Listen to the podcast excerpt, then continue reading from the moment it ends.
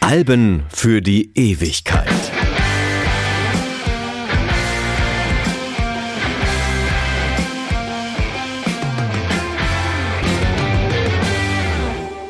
Liebe Hörerinnen, Freunde, Fans und Abonnenten des Podcasts Alben für die Ewigkeit, mein Name ist Dieter Kottnick und ich muss euch mitteilen, wir machen im Januar mal einen Monat Pause, sammeln unsere Kräfte, damit wir euch in den nächsten elf Monaten wieder mit wunderbaren Podcasts über 50 Jahre Rock- und Popgeschichte erfreuen können. Bis denne, macht's gut und habt eine gute Zeit.